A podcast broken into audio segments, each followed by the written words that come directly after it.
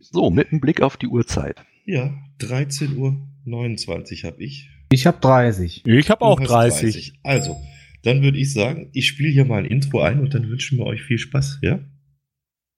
Seid ihr bereit? Alles ja. klar.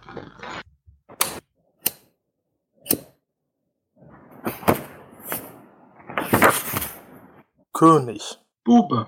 Dame. Gast. Der Stephen King Reread Podcast. Hallo und herzlich willkommen zu einer König, Bube, Dame, Gast Sondersendung. Denn wir sind heute live bei der Night of the Pots eingeladen und wollen diese Einladung natürlich sehr gerne wahrnehmen und haben euch dafür wie immer eine krude Kurzgeschichte mitgebracht. Die ganze wird auch mit mir wie üblich mein Team auseinandernehmen, nämlich der wunderbare Jonas. Hallo Jonas. Hallo Data. Außerdem der wunderbare Flo. Hallo. Und wir haben einen Überraschungsgast, nämlich den Hendrik. Hallo Hendrik. Huhu. Der wunderbare Hendrik. Der wunderbare Hendrik. Das wollte ich gerade sagen, wie wunderbar der Hendrik ist. Denn der hat uns ja schon bei mehreren kruden Geschichten unterstützt. Unter anderem bei Musterschüler, aber auch beim Podstock. Und heute ist er bei der Geschichte Der blaue Kompressor dabei. Und Flo, du bist ja immer dafür verantwortlich, uns das Ganze zeitlich einzuordnen. Fang doch mal an. Ich dachte schon, ich wäre dafür verantwortlich, euch diese kruden Geschichten überhaupt äh, zukommen zu lassen. Das auch, bedauerlicherweise. Na, diesmal ist es wirklich wieder was ganz Besonderes. Die Geschichte The Blue Air Compressor, der blaue Kompressor, ist äh, aus dem Jahr 1971 und ist bisher noch nicht sehr oft veröffentlicht worden. Einmal 1971 im Magazin Onan, da kann man sich denken, was das für ein Magazin ist. Und dann 1981 im Magazin Heavy Metal. Und jetzt im Jahr 2018 hat es die Geschichte auch endlich nach Deutschland geschafft. In einem äh, limitierten Sammelband aus dem Festa Verlag ist sie enthalten. Und äh, da möchte ich gleich noch Werbung machen. Ähm, Anfang des nächsten Jahres wird auch eine weitere limitierte Edition im Buchheim Verlag erscheinen, äh, Shivers Band 8. Ähm, dort wird auch die Geschichte Squad D enthalten sein, die auch noch nie vorher veröffentlicht wurde. Also äh, wer da Interesse dran hat, sollte jetzt zuschlagen. Leider war es hier für diesen Band zu spät, die, das vorzuwarnen. Ähm, die werden wir natürlich auch irgendwann in diesem Podcast besprechen. Wissen wir wirklich? Ja. Dafür haben wir unterschrieben. Na gut. Ja, allzu viel gibt es zu dieser Geschichte jetzt vorab nicht zu sagen. Sie ist sehr alt. Es gibt vielleicht Gründe, warum sie so nirgendwo veröffentlicht wurde. Und äh, Jonas hat jetzt die undankbare Aufgabe, uns den Inhalt zusammenzufassen. Ja, es geht um Jared Nately. Der ist Schriftsteller und mietet sich eine Hütte, um an seinen Geschichten zu arbeiten. Und auf irgendeine Art und Weise ist er fasziniert von seiner sehr großen und sehr übergewichtigen Vermieterin und schreibt auch eine Geschichte über sie, die ihr den Titel Das Warzenschwein gibt. Äh, er, er erwischt sie dann irgendwann, wie sie heimlich diese Geschichte liest und äh, ja, sie lacht ihn daraufhin aus und sagt, äh, ja, irgendein großer Schriftsteller hätte vielleicht was Gutes gemacht, aber das ist ja nur Mist. Äh, er wird daraufhin sauer, äh, stopft ihr den Schlauch eines äh, blauen Kompressors in den Rachen und äh, pumpt sie damit auf, bis sie stirbt. Er vergräbt die Leiche, macht eine Asienreise und tötet sich schließlich selbst mit einer Guillotine aus Elfenbein. Und die ganze Geschichte wird dadurch noch abstruser, dass sich Stephen King als Autor immer mal wieder einschaltet und direkt mit dem Leser spricht und Dinge anmerkt und erklärt und ja, komisches Zeug macht. Und das war's dann auch. Ja, ich danke dir erstmal für die Zusammenfassung, Jonas. Ähm, an dieser Stelle eine kurze Warnung. Äh, die Geschichte ist doch recht grafisch und zumindest die Art der Sexualisierung von Dingen ist auch recht interessant. Also solltet ihr hier mit kleinen Kindern zuhören, äh, hört's meinetwegen trotzdem an, aber macht ihnen klar, was das bedeutet. Gut, ähm, dann würde ich sagen, über die Charakterisierungen direkt zu reden brauchen wir nicht, weil das sind nur zwei und das ist Blödsinn. Also reden wir doch mal über die Geschichte an sich. Und jetzt ist die Frage, Hendrik, wie hast du das Ganze denn beim ersten Lesen so empfunden? Also, ich habe sie ein paar Mal äh, konsumiert. Das erste Mal fand ich sie furchtbar und je öfter ich sie quasi zu mir genommen habe, umso besser fand ich sie. Ich finde die echt gelungen. Du bist da wahrscheinlich klar ein, ein bisschen ein Fall von äh, Stockholm-Syndrom. Geisel, Geiselnehmerliebe und so. ähm, die hat, die hat was, die Geschichte. Nee, kann ich, kann ich nicht anders sagen. Gefällt mir. Äh, erstmal eine kurze Frage. Bist du generell gewohnt, so Hörbücher oder sowas zu hören? Weil ähm, wir haben ja die Geschichte nicht vorliegen gehabt, also wir drei, sondern wir haben die freundlicherweise von Flo vorgelesen gekriegt. Mhm. Und an dieser Stelle ganz lieben Dank an den Flo, denn das war fantastisch. Ähm, deswegen die Frage, bist du das gewöhnt, Bücher zu hören Ähm. oder ist das eine neue Erfahrung? Bücher nicht unbedingt, äh, Hörspiele, ja. Okay. Insofern fand ich es nicht so ungewohnt. Ähm, wobei mir auch aufgefallen ist, man verliert, also ich verliere schneller den Faden, wenn ich es nur vorgelesen bekomme, als wenn ich selber lesen muss. Wie ging's denn euch, äh, Flo und Jonas? Na, ich habe sie ja gelesen. Äh, ich habe sie mir auch, ich glaube, zweimal angehört, weil ich beim ersten Mal dachte, okay, das war jetzt schon sehr seltsam.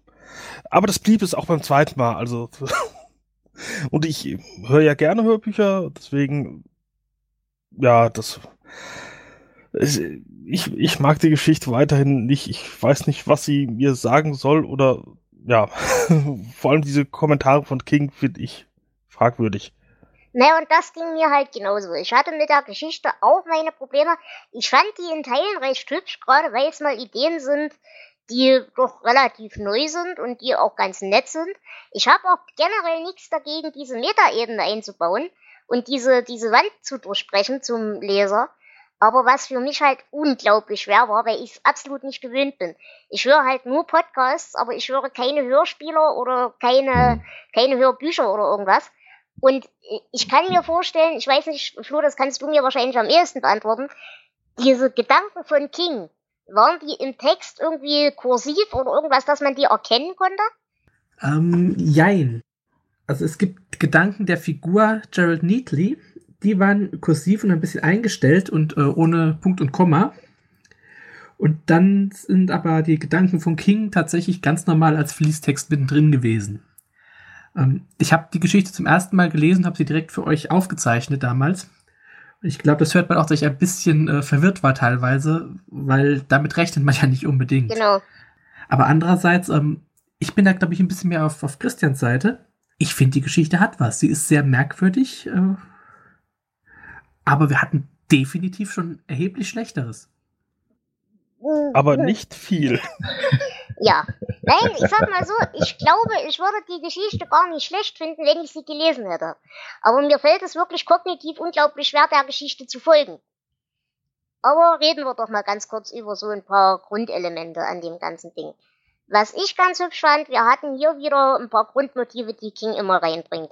Wir hatten die Personifizierung von Häusern, wir hatten aber auch äh, die Thematik von A Cooked Mind und A Cooked Body, eben indem diese Frau so, ohne das politisch inkorrekt formulieren zu wollen, aber so extrem als fett beschrieben wird, wie sie beschrieben wird, dass es eben schon fast einer Abnormalität äh, entspringt und einer gleicht.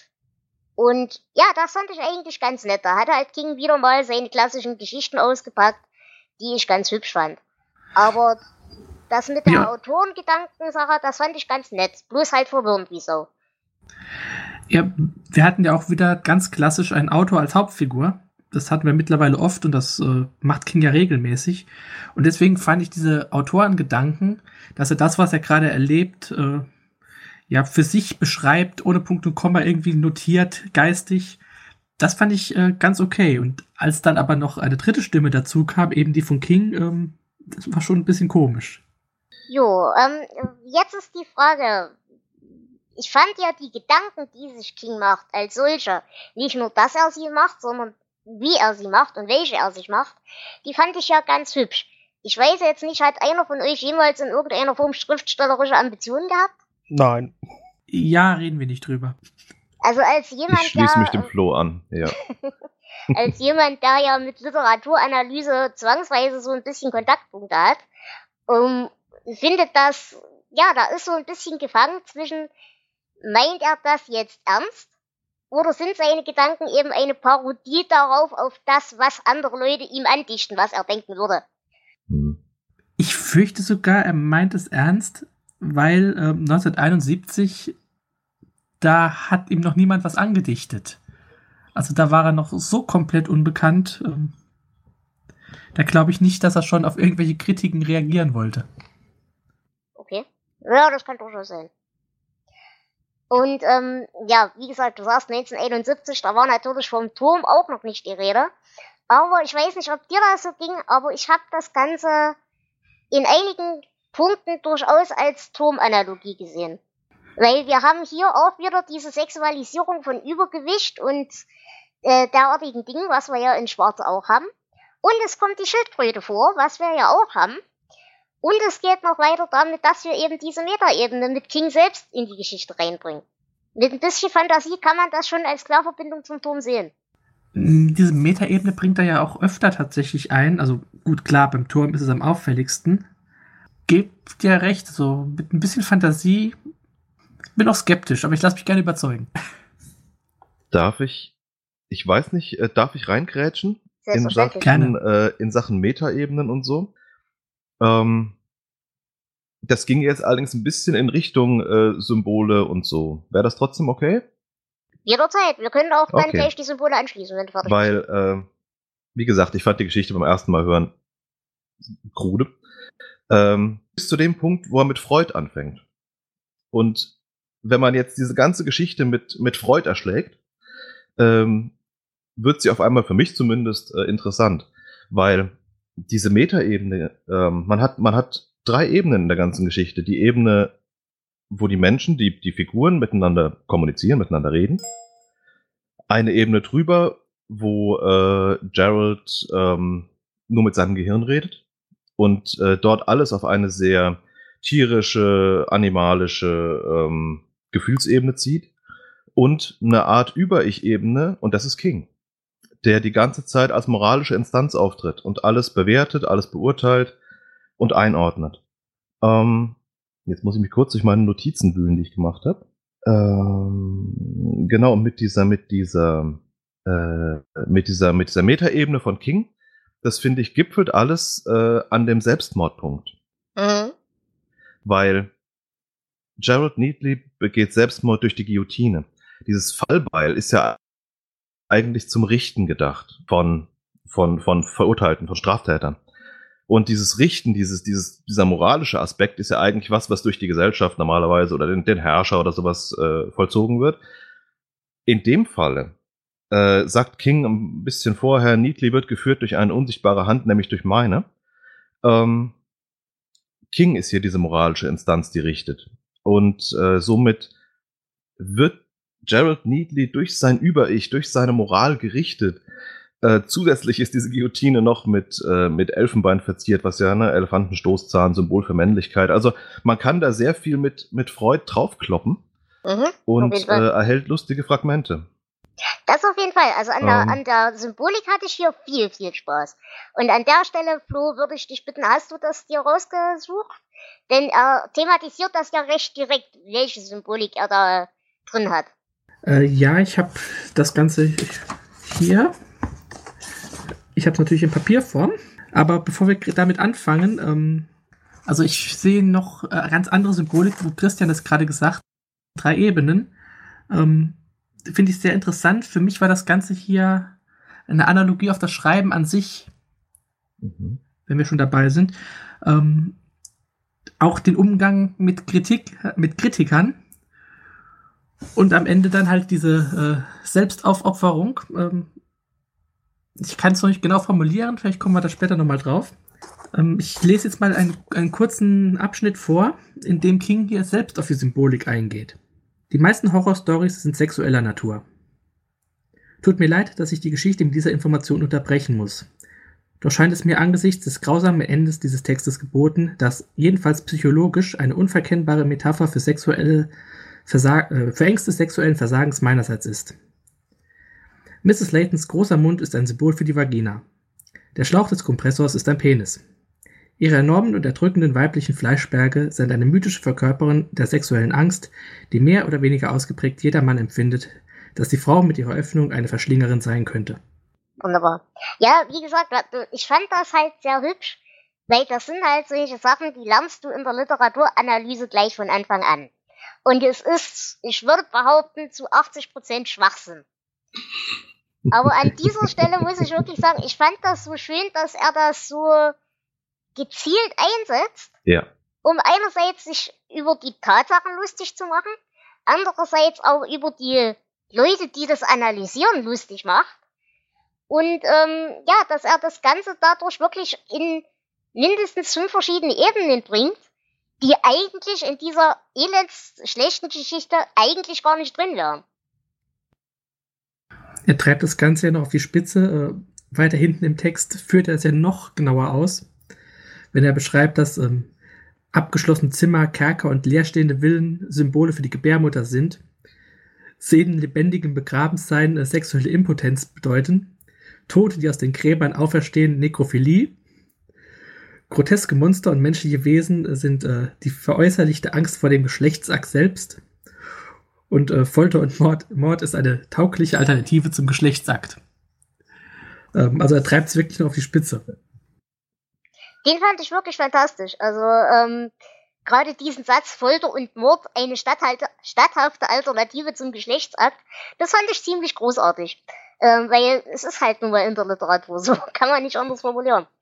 Aber an der Sache hatte ich wirklich an der Ebene wirklich meinen Spaß. Also da kannst du gar nichts sagen. Also ich kann mit diesem Ganzen auf verschiedenen Ebenen äh, Dinge lesen ja überhaupt nichts anfangen. Vielleicht ist das auch der Grund, warum ich die Geschichte nicht mag. Eine Geschichte muss mich einfach mit ihrer Hauptstory unterhalten und ich will dann nicht erst noch äh, in irgendwie eine andere Ebene eintauchen. Das ist mir zu anstrengend, da bin ich vielleicht auch einfach zu schlicht für.